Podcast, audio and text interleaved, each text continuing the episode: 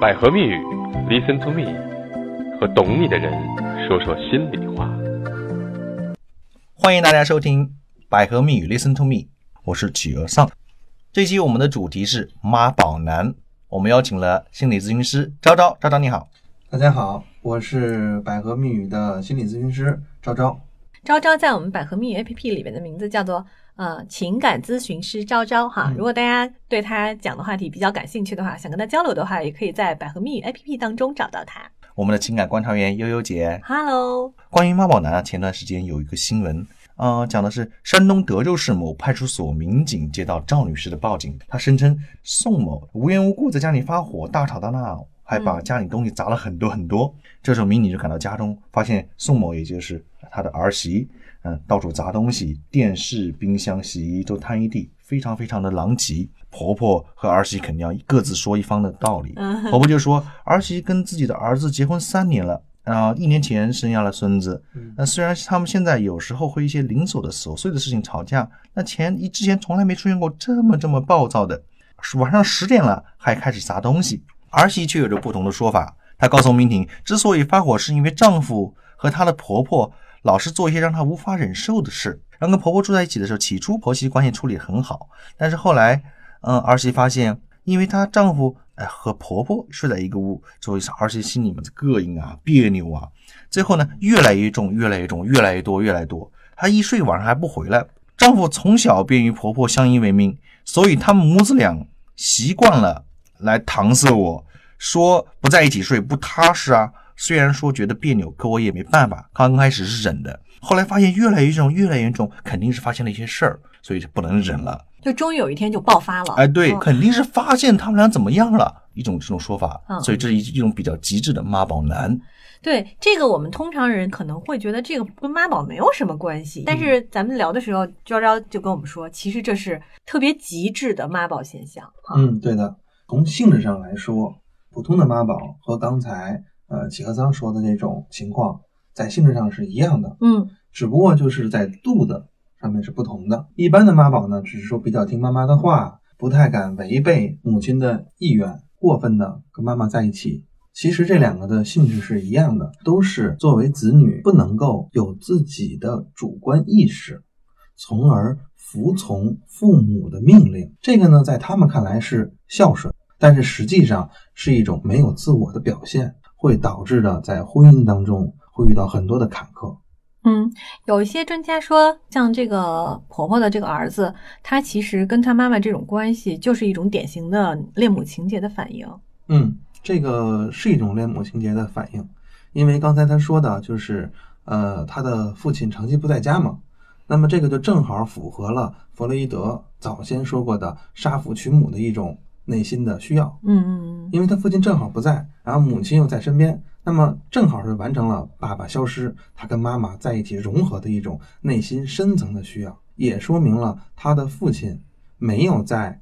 这个儿子小的时候竖起父亲的权威感，从而让儿子占据了父亲的位置，而取代父亲陪伴妈妈。嗯，现在看来真的就是妈宝的极致了。嗯，我们现在也看到很多的男生，嗯就是而且这几年特别特别的多，嗯嗯，就是我们女生会发现说，哎呀，我们可不想找一个妈宝男结婚啊，让人觉得受不了嘛，很多这种嗯事情，为什么会现在会这么多呢？嗯、这个有很多种的原因。嗯但是你会发现，最近说妈宝男多的是，基本上是这七八年的事情，嗯，对吧？嗯这是因为独生子女的这一代人到了适婚年龄了。嗯对于男孩来说，他们是家里的独生子女，那么会更多的得到父母的关注。那么这种情况下，如果原本的家庭的夫妻关系不和谐，那么妈妈就会把精力过多的放在儿子身上，嗯因为儿子是可控的，但丈夫是不可控的。那么长时间以来，妈妈跟儿子就会越来越近，他没有一个分离的过程。而女孩这边呢，因为也是独生子女，所有的家里的关注就都放到了女孩的身上，就会提高了女生的自我价值感。嗯那么，当这个女孩的自我价值感提升之后，又遇到了这样的一个被妈妈所占据的一个男生的时候，就会凸显这个矛盾。往往这个矛盾在婚前又不是特别容易察觉到。嗯，女孩儿希望有人对她更好，对，这样她能够回到她原先的这种女孩儿受关照的这个这个这个角色上。对因为所以这个男生得很强才可以还有就是啊，那女孩发现这男孩儿他嗯主见意识没那么强，啊，不够强嘛嗯，因为很多多妈宝男他们很多是听妈妈的，听妈妈的对。什么都听妈妈哎的，，女孩发现自己的男人他嗯特别特别依赖于自己的母亲，嗯，然后什么事情的时候，她感觉对这个男人的控制方面就没有那么强，因为很多时候是由她母亲控制了这个男人很多方面。嗯这时候女人觉得对这个男人的占有欲就没那么强，因为很多方面被她母亲占据了。这时候在结婚的时候或结婚以后，她就可能会考虑到底适不适合，还会不会跟他结婚。为什么这个女人会在结婚前选择一个妈宝男？其实这是很关键的一点。嗯这个是因为妈宝男本身他不具有独立自主的意识，嗯这是第一点。但也恰恰因为他不具有独立自主的意识，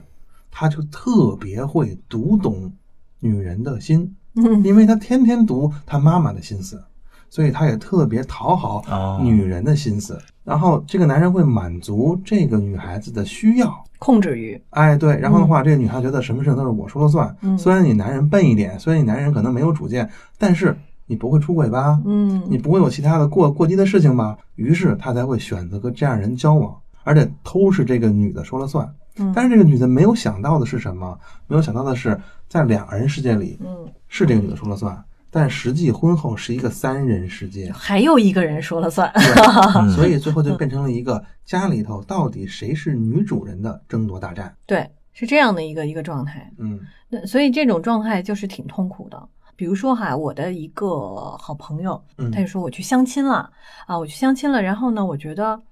不太喜欢。嗯你说为什么呢？还没见到这人呢，他就说不喜欢。他说因为这个人相亲啊是媒人介绍了，这个人没表态，他妈妈表态说，哎，这个条件不错，说见了面如果不错，我们就定下来吧。然然后我还没见面呢，而且等到相亲的时候，是这个男的的母亲陪着这个男的来一块儿相亲的。哦，所以在他整个的描述的过程当中，我们就觉得这个男的的角色非常的淡化，对完全是他和他的这个未来的婆婆之间的这种交流。对，这就是因为这个男孩儿他所有的男性功能嗯已经被他的妈妈所取代了。你想，就连我要跟谁结婚，我要跟谁上床，或者说我要跟谁 sex 的这个事情，都要由妈妈说了算。那你就可见这个男性已经被阉割到了一个什么样的程度。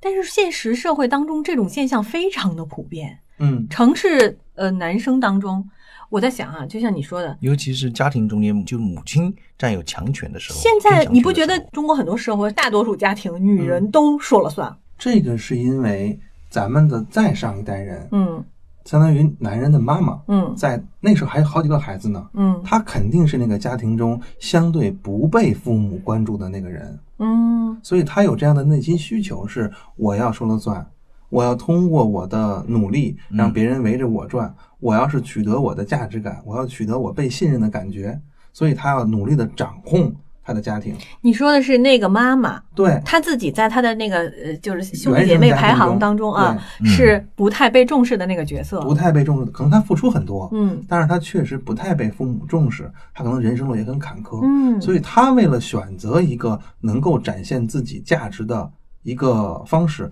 他本身在他结婚的时候就会选择一个不太会去跟他较真儿的老公，一个挣钱的老公，一个工具化的老公。嗯候哇，这么说的话，我们就是在择偶的时候，不仅要考虑这呃对象的原生家庭，还得考虑对象父母的原生家庭。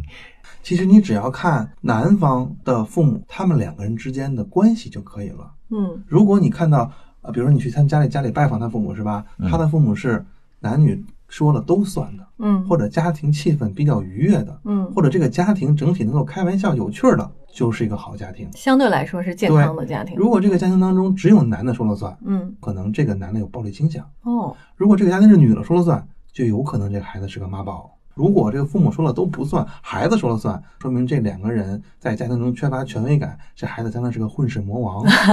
所以的话，你就更加摆不平。所以你只要看他们的父母的关系和他们原生家庭的这样的一个感觉，你有你有你有感觉系统吗？你嗯，去感受你是否舒服，那么就可以知道。这也不是一个值得过于焦虑的事儿。如果没有发展到一个特别极致的情况，大家能够一起磨合，觉得舒服也就可以了哈。呃，是这样的，嗯其实一般来找我咨询的人嗯都会说，那个我结婚之后，我家老公不听话，嗯或者说，呃，我为什么现在魅力降低了？有嗯有可能是因为很多时候，这个刚刚结婚的妻子，她以为丈夫会把心扑在她的身上，嗯而这个妻子忽略了她做的第一步是努力的建立他们两个的小家庭，嗯因为谁都不可能一瞬间从自己的家庭中脱离出来跟你好。嗯但是这个媳妇儿忽略了，以为我嫁给你了，天经地义你就应该对我好，像以前那样。这个是所有的女人结婚之后最大的一个错觉。就像刚才这个故事前面的，当然这个故事比较极致了哈，嗯但是故事中的确显示了这个正常的这种家庭关系的这种心理的设定。嗯比如说，就是她这个儿媳妇儿，她可能会认为说，我既然嫁给你了，我就理所当然的就我们俩生活不要被别人干扰，对对对，不要不要被你妈干扰哈对。然后就大多数女生都是这么对。想。然后她会觉得，她偶尔跟她妈睡几次也也无所谓，她慢慢嗯慢慢的会到我这边来的。，对，但是她忽略了，其实不是这样的。尤其是中间还发生了她怀孕，其实女人怀孕对于不成熟的男人来说，是对这个男人巨大的挑战和否定。嗯，这个确实是的，因为一个女人她可以孕育生命，然后呢，她会把关注度放在孩子身上，嗯家庭也会把关注度放在孩子身上。那么可能这个原来她的老公本来失落得得到妻子的关注就不够，嗯不然后够呢，她就更会离开这个妻子，去她就寻。找其他的，对，那她就嗯更有可能跟她的妈妈，或者跟她外面的工作呀，嗯或者是在一起甚至于有可能会有外遇，哎，嗯很常见、嗯常见的一种情况。对，说为什么说到这个怀孕期间老有外遇这事儿啊？嗯那就是说，嗯，可能在婚后人也应该有这样想法，比如说，甚至于有孩子之后，女生也要重新设定角色。比如说，我有些呃朋友哈，他们嗯婚姻可能他有时候会跟我讲说，我们婚姻不是特别。嗯愉快哈，嗯特别满意。我说，那你们有这么多问题，这么不愉快，你们没有想着去解决吗？他说，为什嗯么要解决？我现在都有孩子了，我只要关注孩子就行了。就很多有了孩子的女性都会这么想。对的，对的，是这样的，因为很多的女性她过分的受到文化的影响也好啊，家庭影响也好啊，她会把女性光辉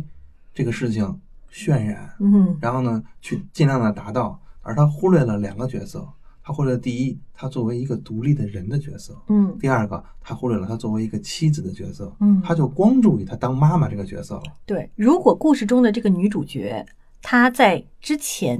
嗯她的老公跟她妈妈偶尔一一个月是 生睡了几天的那个时候，嗯，开始就介入了开始介入，对啊她会警觉，开始寻求这个呃，包括心理方面的支援或者嗯其他方面的帮助，可能这事儿就不会发展到这个地步。应该说，要想真正彻底解决的话，是需要从三个方面去走的。一个方面是女人，嗯一个方面是男人，一个方面是婆婆。作为咨询来说，通常来的都是女性。嗯我一般会建议这个女性去做尝试和扰动。首先，她得去认可她的丈夫，呃，跟她的婆婆去重新的保持尊重，还要有她自己的一个变化，重新让她的丈夫看到她。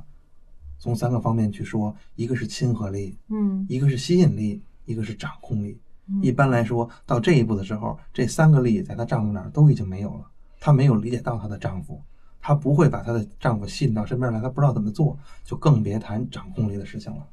那其实相对是比较难啊，因为对于这样的一个角境地当中的女人来讲啊，她要还要照顾孩子，对，啊，小孩才一岁、啊，嗯他还得照顾孩子，然后呢，他还得面对这个事情，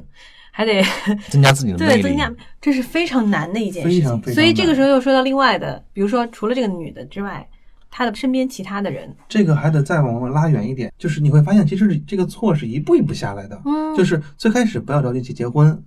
结完婚之后要稳固家庭，不要着急要孩子，要了孩子之后不要忽略周围的朋友和支持系统，有了困难之后学会求助，不要有太多的太多的牺牲精神嗯，它是一步一步一步下来的。但往往咨询来的都是已经到了尾声，问我怎么办。其实其实这个时候病已就经已很经重是了对对，嗯临时抱佛脚了。所以我有很好多好几对就是比较成熟的家庭生活比较幸福的朋友，他们都是在关键里程碑的时候就开始做咨询，比如说在结婚前。嗯找他咨询说，我们俩现在是到底适不适合在一起结婚，或者在或者结婚的时候，我们还需要再准备些什么，心理方面再铺垫些什么。嗯那么在结婚之后要要小孩之前，他们可能也会去做一下咨询，说我们现在如果要生小孩的话，我们现在更心理方面又需要准备些什么？当然物质方面都已经开始准备了。嗯那我觉得是相对比较成熟，而不是出了事之后急躁的时候，这种心态去找咨询师，这个时候很多嗯时候都已经晚了。还有好多人连咨询师都不去找呢，出了事儿之后不知道该找谁，啊那就像就这样的事儿，对他就那闹闹出来了，对只有找派出所，派出所啊法律有时候也解决不了，模棱模糊的不了，又又还甚至还出这现事什儿么不？好解决。到最啊最后最最后没办法找唯情专 家，啊，哎，我老公有小三了，找唯情专家，这点最那最是后出了了。问题之后啊，对对比对如说，嗯所以我们维京服务才有业务哈，其实社会对女人是不公平的，文化上，嗯但同样对男人也是不公平的。嗯这是因为本身来讲，中国处在一个发展中的状态，它其实对每个人的平均压力都是比较大的。嗯，在这种程度下，要达到彼此理解、互相尊重，才能够有一个很好的婚姻关系。但是，往往我们在寻求恋爱的时候，更多的是为了满足自我的期待，嗯而不是真正的说为了分享我的快乐和达到一个很好的一个结果。所以，最开始的恋爱动机上，我们就有一些些许的偏差，因为压力在。嗯，人一有压力就会焦虑，人一旦焦虑，可能行为就会有偏差。从那个时候就开始偏了，一步一步一步就越来越偏。就是说到这种嗯嗯所谓妈宝男解决，我都觉得从另外一个角度，可能也会是分析一下为什么这么多，嗯就是除了计划生育政策等等这些，嗯包括现在社会对于男性的这种要求、这种压力，比如说现在整个社会它对于男性的要求其实比以前更高了，更高了，嗯，尤其是女性强大了之后，这就是因为女性强大了之后嗯 对，男人感到了更大的压力。压力，在现在这个年代来来来说，就是男人也不好当，嗯女人也不好当。为什么？这是因为大家有一个转观念没有转变过来，就是我们还在以物质要求为第一要求的时候，这个产生了一些不和谐的冲突。嗯但当人们转变观念说，我不再以物质为第一要求，我以心灵为第一要求的时候，其实很多问题可以迎刃而解。嗯你不去看这个男的物质条件，嗯你就看跟着在一起我是不是舒服，我是不是觉得合适，嗯他是不是能够赞美我，我是不是能够欣赏他。嗯你从这个角度去走，其实可以避免掉很多的误差，嗯，因为这个人能让你舒服，那这人本身就不会太次。或者因为两个人在一起比较舒服，说明你们俩其实价值观相对比较接近。对，嗯嗯，那如果一个男生他自己已经发现了，比如说他听了我们今天节目，也嗯意识到自己是这个问题，那他应该怎么办呢？心心理上应该怎么调试？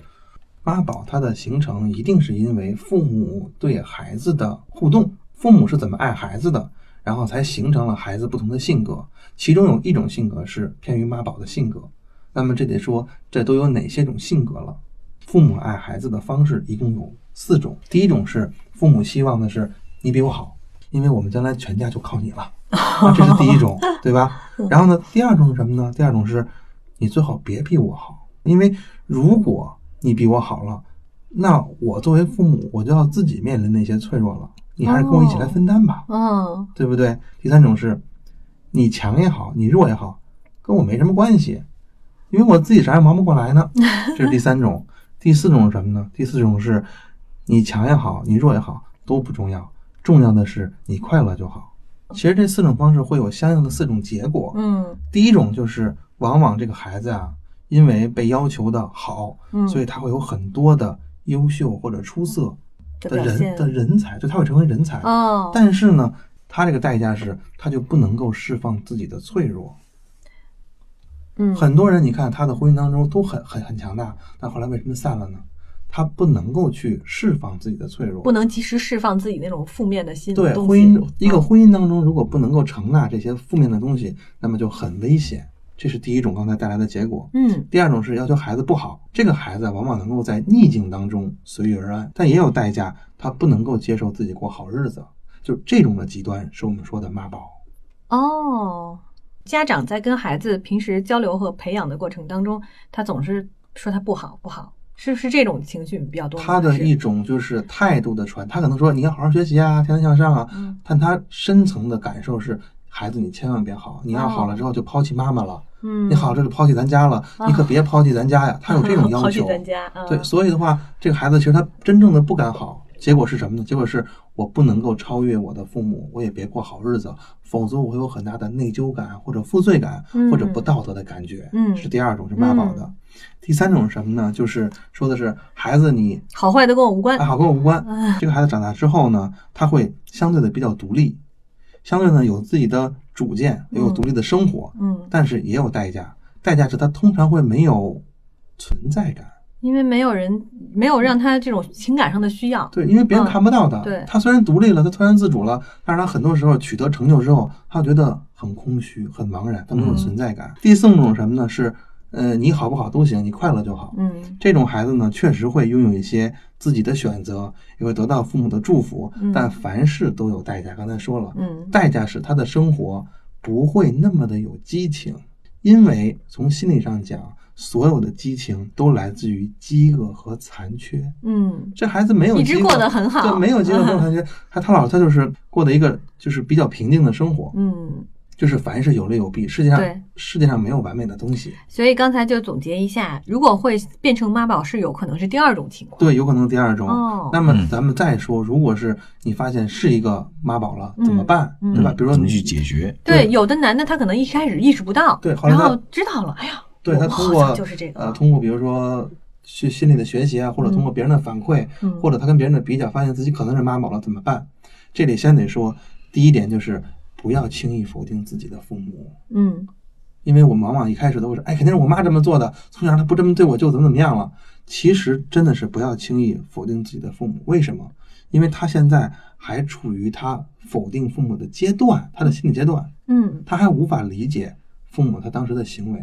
其实父母在当时有那样的行为，都是有他们的道理的。嗯他也是出于爱孩子做的，嗯只不过可能方式啊，或者方法，或者条件所限。所以，第一个不要记恨自己的父母。第二个是什么？第二个是千万要记住，得认就认命。我们简单说叫认命。你要记住，没有任何的人补偿我们曾经的遗憾。嗯，这个真的是没有办法了。很多人就是为了补偿遗憾，而去做很多很多的事情，比如说小时候没有吃过蛋糕，现在玩命吃；小时候大家不关注，后来玩命的去让大家关注我，但是最后呢，还是会就是竹篮打水一场空，因为过去的遗憾毕竟已经没有办法再去弥补了。嗯这就是生命带来的残缺的美的部分，要学会欣赏。嗯第三个要做的是什么？就是说要找到一个可以懂自己的方式。嗯他是妈宝，他需要有一个自己懂自己的方式，才能找到一个懂他的人。不是说妈宝的婚姻就一定不好，嗯，而是说一定要找到一个懂他的人。那懂他的人之前，他先要自己懂自己。怎么嗯自己懂自己呢？就是说，你可以学习心理也好，学习哲学也也好，你或者是呃，你找一个，比如说是佛教啊，或者说找一个呃信基仰督啊信嗯仰，他们都可以帮助你去了解自己。嗯当然了，还有一些我们常见但并不推荐的方式啊，就是多谈恋爱，这也是一个方式。啊，通过别人的眼睛像镜子一样来看到自己，对，这也是一个方式。嗯 不鼓励多谈恋爱啊。其实我们还鼓励多谈恋爱呢，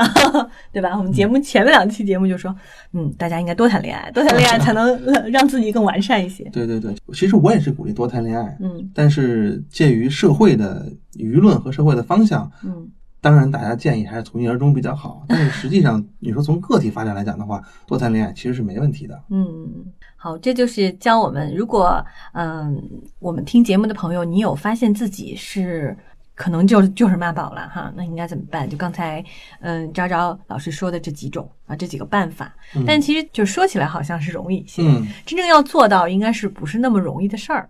嗯，确实是非常难的。首先，你想说的说，别怪自己父母，这个就不太 容易，因为他其实一旦知道之后，对他就会在想，为什么他们要这么对我？其实有时候，当自己为人父母的时候，就很容易理解当时父母为什么那么做了。我想起一件事儿，就是嗯很多人的这种都是在重复自己父母的生活，对很多人都在像重复自己的我觉得这想法还很常见。比如说你说的这种妈宝男，嗯，他就很容易找一个强势的或者性格比较强的太太，对然后他们在有了孩子之后，还有可能出现，嗯，对。类如似的果想法如果还是男孩儿的话，嗯那么可能这个女孩就觉得，哎，反正我也不准备结不结束婚姻，对嗯，吧？不指嗯着他了，对，不止她了，那她就又把这个所有的能量和关注又放在了孩子身上，就是又是一个循环。嗯于是这个循环就一代一代的下去，这个叫代际传承在心里面。嗯，但这样好吗？这个说不上好，但是这是一种现象。嗯其实也正是因为各种各样的代际传承的现象，才让我们的世界变得丰富多彩。从嗯广义上来说是好事儿，从狭义上来说对个体其实是个伤害。，哦，嗯就是永远不可能变得健康了。他们家里的这种情它况，从广义来说是多让各种让各样的家庭和性格都存在于这个社会里面嗯，多姿多彩了。嗯对，然后呃，人们在遇到了一些瓶颈或者痛点之后，是会进行调整的。嗯这个时候就需要借助我们，比如说呃百合的 APP 啊，或者是一些相关的咨询，可以进行调整。 嗯，好，我们再做一次广告哈，就是大家如果觉得昭昭老师说的非常有道理，然后很想跟他交流的话，可以去我们的百合密语 APP 里面去找情感咨询师昭昭啊，他在我们那个 APP 里是非常受欢迎的。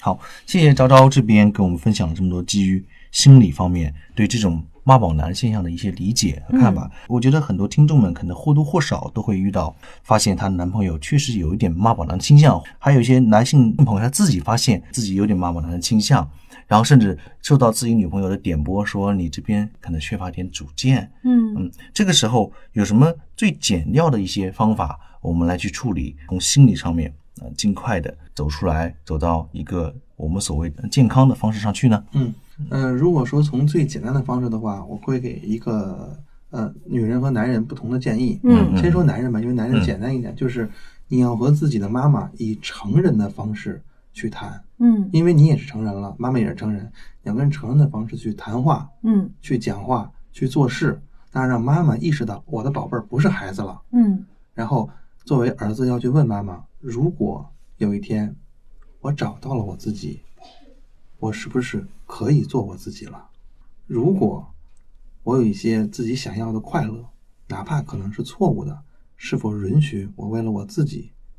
去生活？这个跟妈妈去谈，得到妈妈的许可之后，其实很多事情就开始了第一步的变化。嗯，这是对于男人来说的。对于女人来说的呢，呃，如果你们的关系没有到就是谈婚论嫁的程度，那么我会建议先暂停你们的关系。我不是说分手，我要先暂停你们的关系，去重新的评估。嗯当然，这个评估是放慢速度，对这个嗯评估就是要做很多项了，这个就不展开了。嗯然后的话，可以用专业的方式去评估，然后去看看自己还有没有能力或者有没有可能性去扰动或者影响对方。嗯如果你发现你真的无法改变对方的话，那么我们可以改变自己的选择。嗯，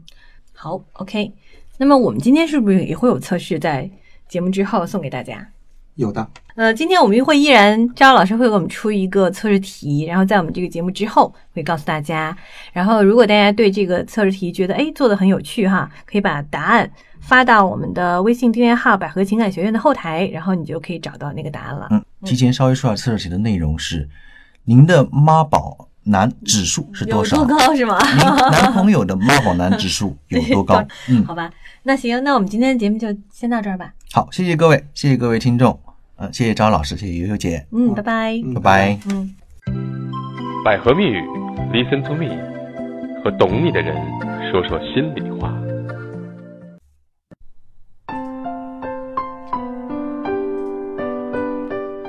根据心理学专家的观点，恋母情节是造成妈宝男的主要原因。每个人都或多或少的有一些恋母情节。下面这个小测试就从你男朋友或者是你的丈夫的睡姿来看一看恋母情节的严重程度吧。当然，如果你是一个男生，你也可以测一下。第一种，胎儿型，就是脸部隐藏起来，身体缩成一团儿。第二种，半胎儿型，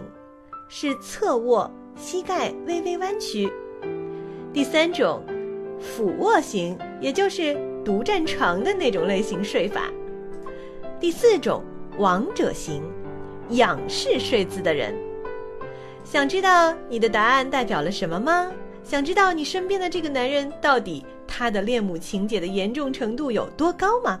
欢迎关注本节目官方微信订阅号“百合情感学院”，在后台发送你的答案啊，妈宝男一、妈宝男二、妈宝男三，或者是妈宝男四，就可以知道你的他到底恋母情节严重程度如何了。如果你有心事想倾诉，欢迎下载百合蜜语 APP。如果你想获得情感救助和挽回爱情，欢迎登录百合情感医院。网址是情感点儿百合点儿 com。今天的节目就到这里，下次再见喽。